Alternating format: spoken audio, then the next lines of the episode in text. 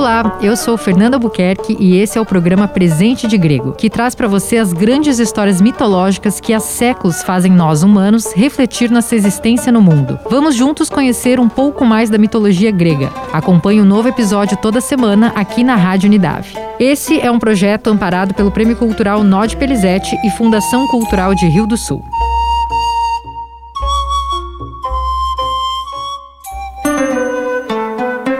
Os casos de amor na mitologia grega são muito comuns. A história de Édipo e Jocasta é uma delas, mas é um pouco diferente, pois trata-se de um romance proibido entre dois mortais, com um final trágico.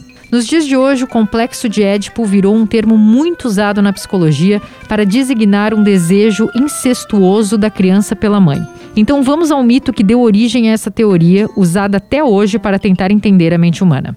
A história se passa com a família de Laio, rei de Tebas, quando ele se tornou rei e casou-se com Jocasta, filha de Meneceu. Durante seu reinado, Laio recebeu uma mensagem inesperada e perturbadora do oráculo de Delfos, que dizia que o casal deveria evitar ter um herdeiro, pois seria obrigado a se livrar da criança, uma vez que ela estaria destinada a assassinar o próprio pai. O tempo passou e Jocasta acabou engravidando. Laio, apreensivo e angustiado pela alegria da esposa ao saber que teria um filho, seguiu o conselho dado pelo oráculo. Ele contou toda a história à esposa e assim ela concordou em dar o recém-nascido para que o mesmo se livrasse do pequeno menino. O pastor que recebeu a criança a levou ao Monte Citerão ao invés de matá-lo, como haviam ordenado. E lá a criança ficou abandonada. Porém, para sua sorte ou azar, o pequeno menino foi salvo por outro pastor que apareceu no local e foi batizado de Édipo. Ele foi levado ao reino de Corinto e adotado pelo rei Pólibos. O tempo passou e lá pelas tantas, Édipo descobriu que não era filho legítimo da realeza. O jovem ficou profundamente magoado e partiu numa jornada a fim de consultar o oráculo para descobrir a real origem de seus pais e de si mesmo. Finalmente, o oráculo lhe revelou a verdade sobre o destino a qual estava fadado, o de matar seu próprio pai e se envolver com a sua própria mãe. Um detalhe importante é que, apesar das revelações do oráculo, não lhe foi dito os nomes dos seus verdadeiros pais. Édipo ficou desnorteado e abandonou o reino de Corinto como impulso para fugir do seu destino fatal.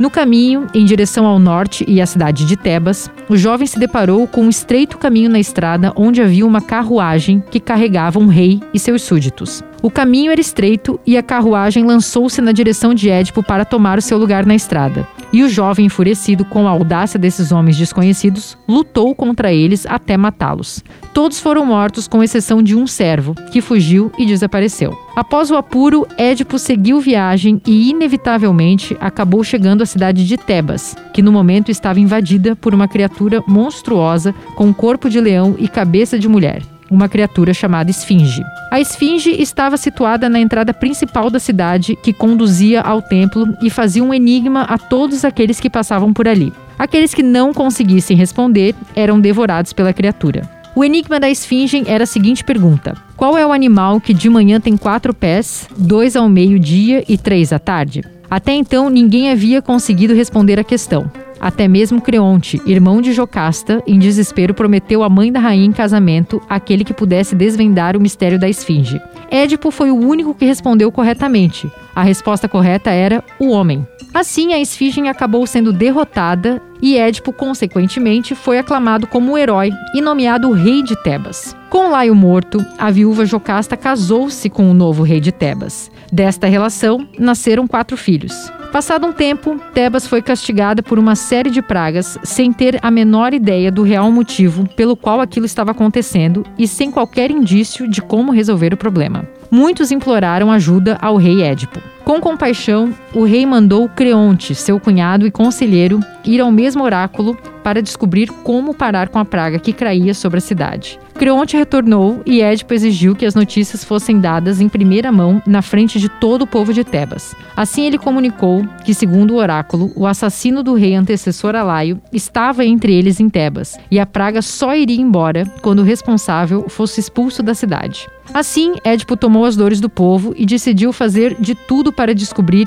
quem era o assassino do antigo rei. Atendendo às aclamações do povo, ele resolveu chamar o grande profeta Tirésias, um velho e cego ancião que se proclamava intermediário entre os mortais e o deus Apolo. Para sua surpresa, Tiresias contou-lhes a verdade. Édipo era o assassino e o causador da maldição. O rei, estupefato, acusou o profeta de farsa e insinuou que Creonte e o velho estivessem de conspiração contra ele.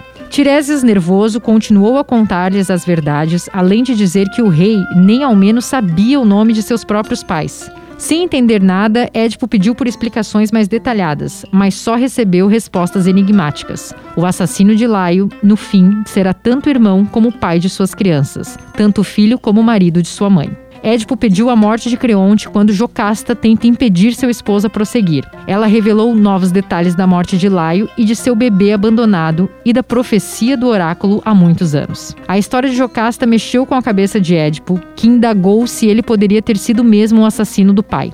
Para confirmar, apareceu o servo sobrevivente do dia do acidente para esclarecer os acontecimentos. Na mesma época, o mensageiro de seu pai adotivo chegou à cidade com a notícia da morte de Pólibos. Por coincidência, o mensageiro era o mesmo pastor que o havia salvo quando era bebê. Diante da situação, o pastor foi obrigado a contar a verdadeira história de Édipo. Assim, juntando os fatos de seu atual marido ser na verdade seu filho, Jocasta não aguentou o golpe e se enforcou em seu quarto. Édipo, ao se deparar com a cena, furou os próprios olhos como punição a si mesmo. E essa foi a sua dose de mitologia grega desta semana. Lembrando que esta é uma produção feita com o apoio do Prêmio Nod Perizete de Incentivo à Cultura de Rio do Sul, em parceria com a Rádio Unidade. Eu sou Fernanda Buquerque e te vejo na próxima semana com mais um episódio de Presente de Grego.